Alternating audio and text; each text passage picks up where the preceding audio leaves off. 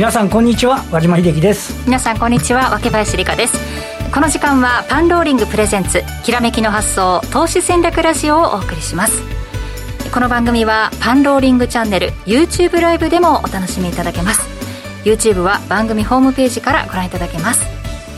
さて和島さん今日は日経平均218円高ということで先週ちょっと大きく下げましたね。そうですね。アメリカがねあの先週末は若干反発しててただ、あの先週あたりはあの例えば台湾の加権指数なんかの下落を見ながら東京動いてて大幅安になっちゃって、はい、今日も10時半にあのアジアの市場が開いた時にはもう前日比マイナス寸前みたいなところまで売られましたけど最終的にはね、まあ、粘りましたが。まあちょっとまだふらふらしてるなっていう印象ではありますよね、はい、ここから年後半も7月になりましたから後半ということになりますがす、ね、えー、ここでゲストをご紹介しましょう、えー、今日のゲストは竹蔵さんです。竹蔵さんよろしくお願いします、はい、よろしくお願いいたします7月に入りまして暑い日が 続いておりますけれども、前半を終えてということで今日はお話しいただけるんですよね。そうですね。はい。はい、前半を振り返ってそこからまた後半もね、展望できてくるのかなと思いますので、はい、竹蔵さんはここまでどうご覧になってますか？全体感でいいですけれども。まあニューヨークの方がやっぱり、まあ、前半ですけどやっぱり弱くてそれに、まあ、日本株はあのちょっとね強い状況にあったかなと思ったんですけどやっぱり、えー、ここのところちょっと本当なんか上下するなっていう印象今日も下がったなと思ったらいきなり上がりだしたりとか、えー、なんかそういうのを何回か繰り返してたような気がしましたけどね、はい、まだ方向感がちょっとつかみづらいかなと思います。そ、ね、はい、その中でもヒントを今日は伺っていこうと思います、はい、えー、さてここでパンローリングからお知らせです。数々のベストセラーを執筆した経済アナリスト中原圭介さんのオンライン講座中原圭介の経済金融情報負けない投資戦略として7月からオンライン講座がスタートしています。全体的な経済の分析、市場の分析からトレンドに基づき各個別株の投資戦略も示しています。例えば今年の1月のマザーズ指数について金融引き締めのため厳しいという見通しを解説していました。卒業生からは難しい相場でも負けなくなった。高い目標を達成できた。十分な利益を得られた。自らで戦う自信がついたなど、お声が、反響が届いているということです。この講座、2年ぶりの新規募集ということになっておりますので、募集定員、えー、定員になり次第、締め切りとなりますので、どうぞお早めにお申し込みください。詳細は番組ホームページ、もしくは、えー、今 YouTube でご覧いただいている方は概要欄から確認いただけます。それでは早速番組進めてまいりましょう。この番組は投資専門出版社として投資戦略フェアを主催するパンローリングの提供でお送りします。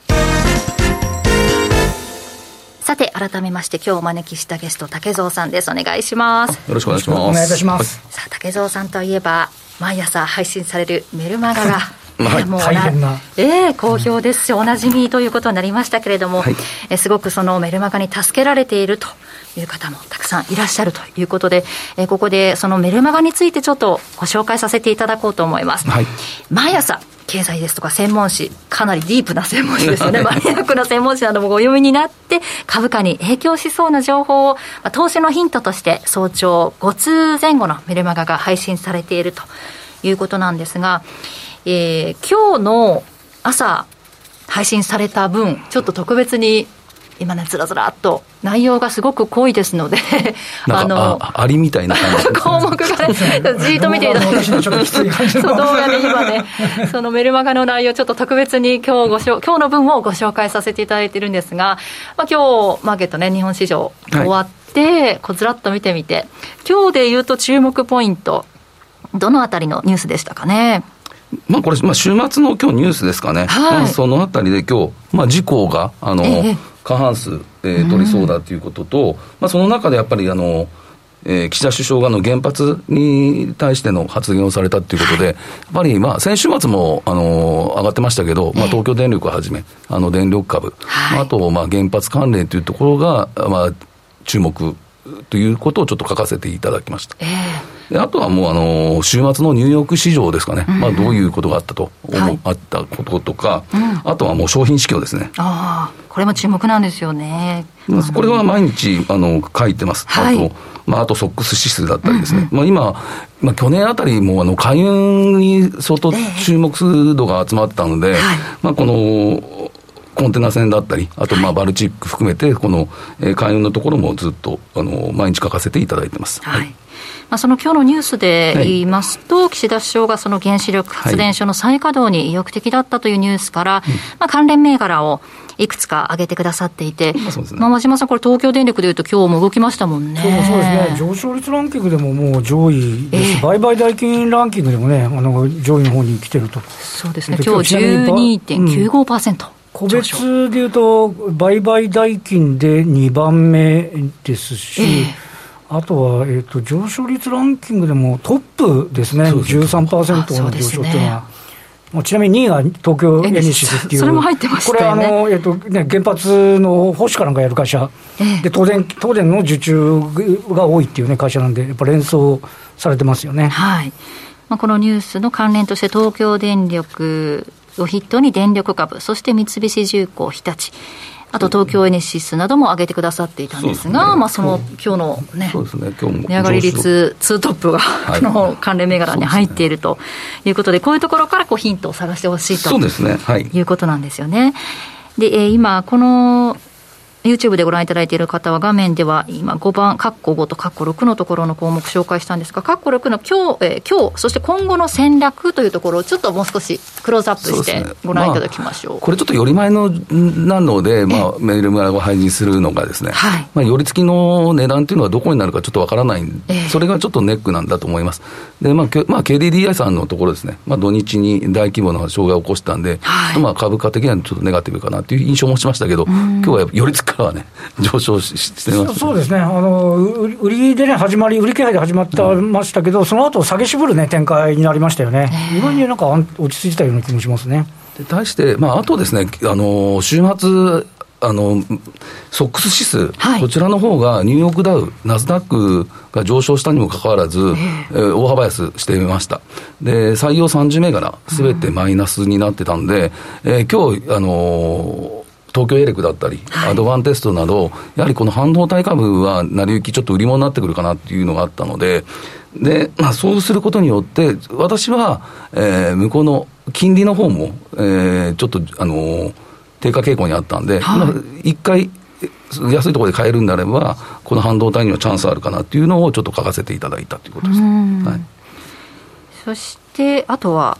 さっき言ってたコンテナ船、ね、そうですね、まあ、いつもこのコンテナ船の、まあ、指数を、まあ、週末、FBX 指数というところから、まあ、ちょっとあの見ていってるんですけど、はい、えー、週末ちょっと見たら、やっぱり6%今日、うん、6%ですかね、下落してたので、はい、ちょっとこの最近、この、えー、こあの FBX 指数見れば、ちょっとあの海運株、ちょっとネガティブなのかなっていうところがありました。うん、まあ、ちょっと、これがね、去年の6月、7月ぐらいの水準まで、ちょっと下落してきてるので、はい、まあ、ちょっとそこがちょっと気になったかなというふうに思ってます、これ、私も朝見ましたね、このコンテナ貨物指数、はい、FBX 指数、6週連続の下落とそうです、ね、いうことだったんですもんね。でちょっとこの幅がですね、えー、あのまた6%とちょっと大きくなってて、えー、この6週の中で、まあ、全2週はちょっとね、下落低かったんですけど、はい、その前が6%、7%と、結構な下落になって、また今回また6%っていう、ちょっと嫌だなっていう詐欺があったかなっていうふうに思いましたけど。はい。そしてもう一つ、商品市況についても、まあ、そうですね、この商品市況とか、まあ、これもあの最後の方にもちょっともう一回あるんですけど、えー、最近やっぱこの銅とかニッケル、あこのあたりがちょっと下落が。すごいきついですよね、なんかね、あっという間になんかずるずるきちゃった感じですよね。まあ、これ、あと、まあ、後ほどこうチャートなんかを見ながら、はい、あのちょっと説明させていただきたいんですけど、うん、まあ、えー、まあ、そのそのあたりに関連するような、うん、まあ、住友鉱山とか、まあ、そういう非鉄のところがちょっと、えー、頭重くなるんじゃないかなっていうのをずっと書いているということです。で実際やっぱり住友鉱山なんかやっぱり年初来安値、そうです別紙とか、今日は非鉄系の年初来安値になった銘柄が結構目立って、ね、があったと思うんで、まあ、そういうところ、はい、頭の中ではなんか、まだどうだったり、日経なんか高いように感じてる方とか多いのかもしれないんですけど、はい、実を言うと、結構もう売られている状況なんで、まあ、このあたりですね、後ほどまた紹介させてもらえたらなと思います。今の中だと、やっぱ半導体はね、今日レーザーテックは結局2%高だったり、あの、はいえーと、東京エレクトロンも250円安ではあるんですけど、朝ね、売り買いで始まって、1万、4万1340円まで売られて、その後今度4万2970円まで、プラス圏もね、あるという形で、確かにね、おっしゃる、あの、メグマにある通り、売り一時後は少しこうね、落ち着くような展開だったですよね。そうですね。リザテック、今日売買代金でもトップですもんね、そう東京電力続いて、そう大きなところが、え上げているというところなんですが、まあ、それら、この商品市況だったらこの、こういう関連銘柄がありますよっていうのを、ちゃんとこうコードがついてご紹介されているということで、まあ、最近、この購読を始めたという方で、まあ、投資初心者の方がどういうふうにこう活用すればいいのかっていうところの質問が来たりしているそうなので、まあ、こういう商品市況だったらこういう銘柄ですよっていうのを朝チェックして、でね、でも朝から自分で、まあ、エントリーするならばそうですねまあ、あの一つ一つのヒントとしてですね、えー、まあ、銘柄もこう出してあげてるつもりなんで、はい、まあ、本当にこの寄り付きの段階で、どこの、うん、えー、値段で寄るかっていうのが、そそれが一番、だからいいつもこう、フォローアップセミナーなんかで言わせていただいているのが、はい、寄り付きの指値、はい、そういうところでちょっと出して、もうできなかったらあの、もうできないで諦めましょうみたいなことだと思います。まあ、その成り行きで出したらね、いく分かんないですね。そうですよねヒントというか、こういうニュースがあった場合は、こういうところが売買されるっていうことの勉強にもなるってことですね。そうですね、まあ、これは繰り返し繰り返しのことだと思うんですけどね。あのそれの繰り返していくうちに、こう自分があのこういうニュースの時はこういう銘柄が来るとか、はい、そういうのを覚えておけば、うん、えー、何年経っても多分役立つとは思ってます。はいこの括弧で、まあ、ダメなら損切りとか、その思惑と外れた場合など、どう動けばいいのかみたいなことも。まあ、ダメなら損切りはもう常にそうなんでしょうけど、ただ、重要ですよね、えー。まあ、失ってはもうね、参加できなくなっちゃいますから、まあ、まさか今日こういう YouTube であの発表されると思ってなかったので。中身をですね、そうですよね、はい、寄り付きに何を見ながら、どういうパターンが考えられるのかっていうのをこう自分で見極めていくトレーニングにしてほしいなというところですよね。まあ、毎日毎日こう配信信されているっていうことで、まあ、状況も変わってくるし。そうなんですね、それが一番大きいと思います、あのマーケットってやっぱり1分1秒でも変わると思うので、はい、まあ、そういう状況下にある中で、やっぱりこう毎日配信しているのが、私のそのメルマガだと思ってます。はいまあ、そういうところがこの竹蔵さんのメルマガ満足度97.37%というところにつながっているのかなということも、えー、思うんですがフォローアップセミナーが月2回毎月開催されているということで、ねはい、えー、前回はね6月の28日に行われたの、はい、私も拝見しましたが、大傍聴さんと一緒にしていただいて、ねはい、非常に勉強になりました、ね、はい、あの前半の部分はどなたでもご覧いただけるということで、YouTube にも上がっておりますので、えー、確認いただいて、7月は13日の水曜日と26日の火曜日の2回予定しているということですね。ここで、まあ、直接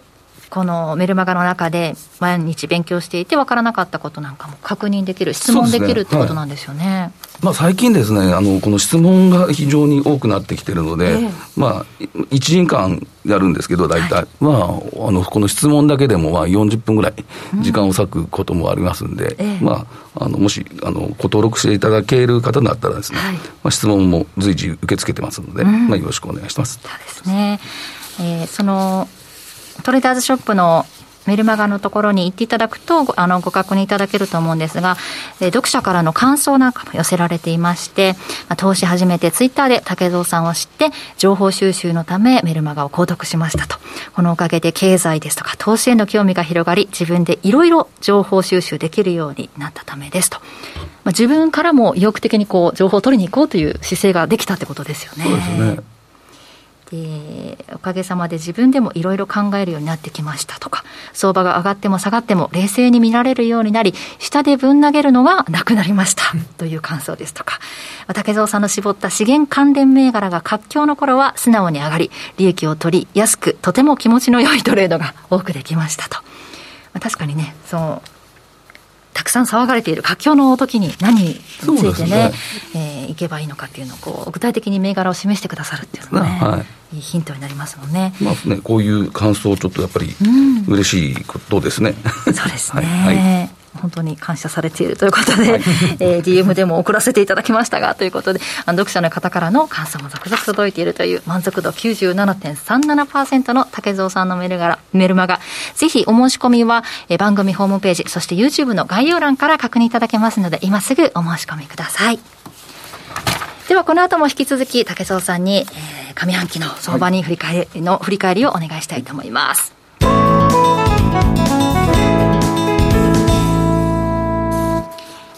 ということで、竹蔵さんにはここから前半、ね、この年前半はちょっと振るわなかったマーケットですけれども、うん、そうですね。えー、えーとまあ、上半期ですかね、はい、これ、昨日7月1日ですかね、金曜日。金曜日が1日でしたね。日経平均がやっぱりこれ9.92%安ですかね、はい、であとトピックスが7.39%安、えー、やっぱり一番問題なのはこのマザーズで、えー、マザーズが34.7%安っていうので、えー、やっぱりこのマザーズ市場、これは、まあ、あと後ほど紹介したいと思うんですけど、やっぱりアメリカの、はい、えー、ナスダックだったりというところと、やっぱりちょっとあの連動したかなというふうに思いました。上期でいうと、あのニューヨークダウは、はい、えっと、去年の末と6月末を比べると15.3%の下落になってるんですけど、うん、この下落、半年としての下落率っていうのが、1962年以来、うん、60年ぶり。で、S&P500 種は1970年以来52年ぶりの下落率。で、ちなみにナスダック総合株価指数は29.5%の下落。で、これは半年としては過去最高と。そうなんですね。ですね。で、一方で、為替は、はい。ドル円でいうと22円円安になってるんですよね。動きましたね。うん。あとはね、あの、ちょっと今資源価格下がっちゃいましたけど、他のちょっと資源とか原油とかっていうのが、まあ逆に言うと上がっている。まあ、武田さん、やっぱボラが高かったですね、なんかね、半年間ね。いやもう今年になってもう、はい、毎回ここで言うんですけど、やっぱりその日中のボラティリティも高いですし、はい、まあ今日のあの売買代金トップの売買トあの出来高トップの、上処理トップか、はい、東京電力、はい、これが1日でまさか12%とか上がるとは、ちょっと考えられないような先週もそうですけど、ローソク足の伸びがね、日中の伸びがすごいですよね、今日もそうですけどね。先週末ですかね、はい、東京ガスが10%ぐらい下落したりとか、はい、そうですね、だから最近そういうプライム市場の中でも、こう日々の値動きっていうか、うん、えー、ボラテリティが高くなっている。ね、そんな一瞬でこう消えちゃう、ね、値 が消えちゃうんだっていうのがね、だからえ、そこまで上がっちゃうのっていうのは、多々あったように思います。そうですね、はいもう本当、何年ぶり、何十年ぶりっていうこう記録尽くしでしたよね。ね。はい、どれにしても何十40年ぶりでした、ね、まあ、去年ね、ニューヨーク市場はもうずっと最高値更新したましたからね、特にナスダックは9月までもう敵なしみたいな、ずっ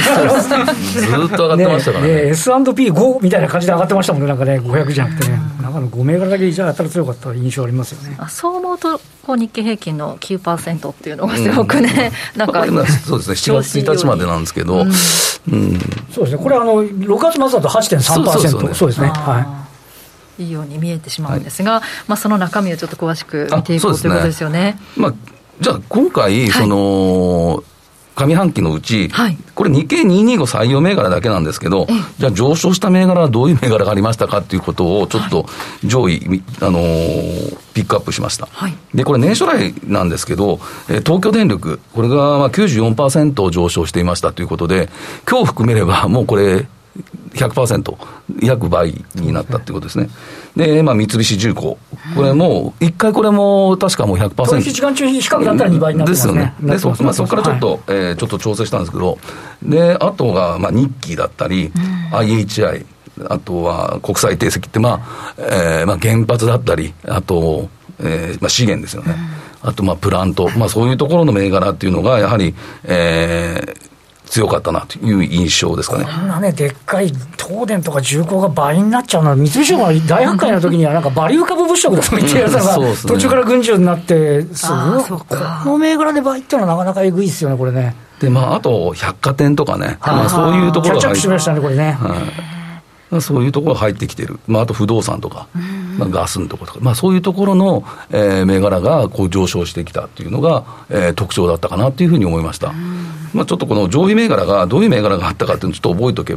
そうですね、覚えておくのもいいのかなというふうに思いました。ここら買ってた人、別に波乱でもなんでもなかったですよ、バイアンドホールドだったら別に OK だったっていうなんか感じですけどね。年初には思い描いてなかったようなこう、ね、テーマがまあそうですよね。はい。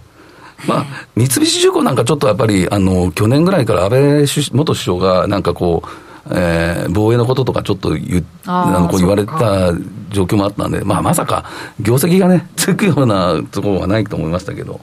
ね、当初はなんかね、石川政策とかね、防衛ってそんな感じだったんですけどね、こういうあえちゃいところまで動いてきちゃうこと自体が、まあ、すごいっちゃすごいなっていう感じですよね。で対して下落の方ですかね、えー、これは、まあ今日はちょっとあの KDDI の問題でちょっと上昇しましたけど、楽天、はい、これがもう47%下落、あとまあリクルートですね、はい、これは44%、あとオムロンが41%ですかね、あと Z Z、えー、ホールディングス、はい、これもヤフーですね、ヤフーですね、まあ、こちらも40%、あと東京エレクアドバンっていうふうに、半導体のところがね。東京エレクトロンはなんと大発会が上場来高値ですからね。そうなんですよ。ちょうど期日が来てるんですよ、ね。そうなんですね。本当にもう持ってる人はなんか悪いことしたかぐらいの勢いで下がってったっていうね。まあもうこれ以上っていうところなんでしょうかね。あとはね、リクルートとか、大物もこれいわゆるそのグロースと言われてたね。銘柄群の下落はやっぱちょっときつかったなっていう印象ありますよね。まあ、この一番、まあ、ちょっと右の方にあの YouTube ご覧のあるんですけど、はい、まあ、東京エレクなんかこれ3年間見れば、はい。まあ、161%上昇してるとか、あのまあ、アドバンとかもね、これ今129%上昇、はい、でも3年ですからね、ね。はい、特にやっぱこの半年、だから年初からはちょっと厳しい動きになったのが、この半導体のところだったかなというふうに思いましたけどね。年初にいいなと思って買った方は報われていなかったってことですよね。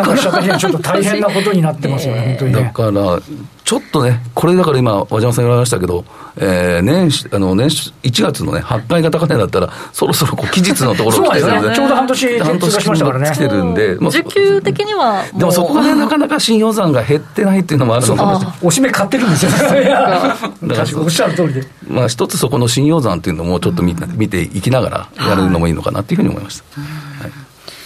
はいそしてもう一つ、アメリカの方も見てみましょう。そうですね、ちょこれも、まあ、あの和島さんとのちょっとあれ若干違うのは、これは7月1日、週末の中になってるので、はい、まあ、ニューヨークダウがこれがだから14.4%ですかね、はい、あとナスダックが28.8%、うんまあ、S&P500、これが19.7%、でやっぱり一番下落が目立ったのが、やっぱこのソックス指数。怖いですね。これが37.8%というふうに。4割近くやっぱり下落しているんですよね。っていうところですね。フィラデルフィア半導体株数がこんだけ下がっちゃ、それは日本の半導体株数も下がるし、半導体金も下がるってやつですよね、ちょっとね。大体向こうのソックス指数が37%安で、はい、まあ、東京レイクやっぱり40%ぐらい、そうですね、あ35%ですかね、大体スライドしちゃってる感じですよね。大体スライドしてるのかなっていう印象ですね、東京レイクが35%なので。はいまあ、だからその、まあ、ソックス指数とよく似た動きになってるっていうのは現れてるのかなっていうふうに思いました。なるほどで中身ですね。で、次、このニューヨークダウっていうのは、まあ、ご存知のように30銘柄しかないんですけど、これ、実を言うとニ、ニューヨークダウ採用銘柄のうち、30銘柄のうち8銘柄プラスなんですよね、年初来で。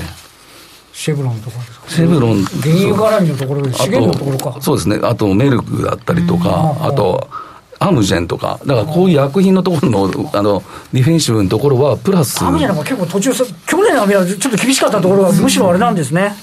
であともう一つの特徴として、これ、ユナイテッドヘルスっていうのがあると思うんですけど、はい、これがもうニューヨークダウの実を言うと起用率で、12%ぐらい投資してるので、1銘柄で。1銘柄。だから今後、もしこのユナイテッドヘルスのあの株価が下落すると、あの昔のにあのユニクロじゃないですけど、はいはいはい、強度でかくなっちゃってる分、そういうのも、あの今回、いわこれ、えー、ユナイテッドヘルスもやっぱり年初来で若干ながらプラスなんですよ、ね、へ2、3%, 3%ですね、まあ、だからそういうところ。見ていったら面白い。で、値下がり見ると、実はナイキだったり、ウォルト・ディズニーっていうところ、このあたりがちょっと年初来安い。ナイキで決算からちょっと厳しくなっちゃった感じですかね、これね。10%近くですね。あとセ、セールスホースとかですね。ああ、もういや、もうグロースの典型みたいな銘柄ですね。シスコシステムズとかですね。はい、まあ、こういうところがちょっとあの、足を引っ張ったっていうところがあったというふうに思います。ユナイテッドヘルスは材料が出てるんですか？いや、多分これもうずっとこの、ディあのディフェンシブ系で。そういうことですよね。メルクと一緒ってことですかね。という特徴があったニューヨークダウ。ナスダック100の方はどうでしょうか？ナスダック100ですね、えー、まあ、こちらの方もまも上昇している銘柄、パテックとかね、あとそういうのはあると思うんですけど、まあ、こちらの方も、こちらの方の方が逆に少なかったんですよ。あの、100銘柄のうち、もう十数銘柄しかプラスがなく状況いや、そうなんですね。ああ、それやっぱきつかったってことですね、この半年ね。だから20銘柄もなかったと思う。だから、ニューヨークダウは30分の8上昇があったにもかかわらず、うん、ナスダック100の方はやっぱりちょっと、えー、値上がりの方がちょっと少なかったかなと。ですね、じゃあそれはね。で、上昇に比べて下落の方を見ていくと、はい、ネットフリックス。こちら70%下落してるんですよ、年初来で。会員の鈍化じゃなくて、大幅減少でしたからね、これは結構ネガティブサプライズでしたね、決算ね。あと、ペイパルとか、これも60%安じゃなかったですか？あと、ですよね、あとね、電子署名、去年大幅に買われたの、ドキュサインとか、これもまあ、決算よくなかったって言って、これも57%、50あ59%ですね。はい、81%です、あとはもう、あの、オクタとかね。はい。これも、あの、57%下げてますね。安いんですよね。だこぞって、えー、結構な幅。やっぱ70%、60%。トフリックスはね、やっぱりファンの方も多かったでしょうからね。だからこれはね、ちょっと見て、あここは結構下がってるなっていうのが。下げてるところの下げがきついってことですね。やっぱり半年で7割っていうのは、70%、ちょっとなかなかすごいですね。だから先ほど和島さんが、ナスダックは過去最そう最大ですね、半年としては、はい、あの指数あの下がってますよっていう 特徴の一つがこういう銘柄に 現れてるのかなっていうふうに思いましたね。で最後ソックス指数ですかね、はい、ソックス指数のこの30銘柄も年初来、まあ、全てマイナスです、うん、で一番の下落率が、まあ51%メマーベル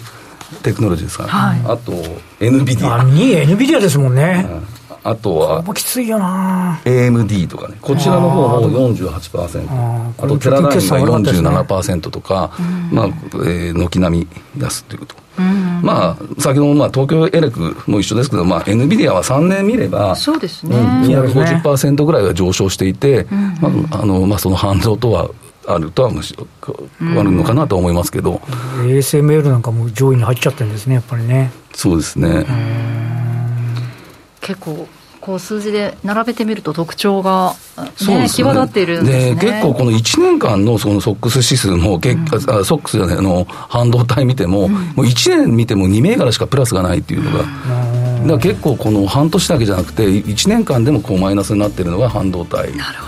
っていうのがちょっと見て取れたかなというふうに思いました。上半期ちょっと、はい、えー、振り返っていただきましたがじゃあ後半どんな、えー、相場になっていくのか何かヒントが出ているのかっていうようなお話を、はい、じゃあ延長戦で伺えればなと思っております。ということでそろそろ番組お別れの時間が近づいてまいりました。この後はパンローリングチャンネル配信限定。え引き続き YouTube でお楽しみください。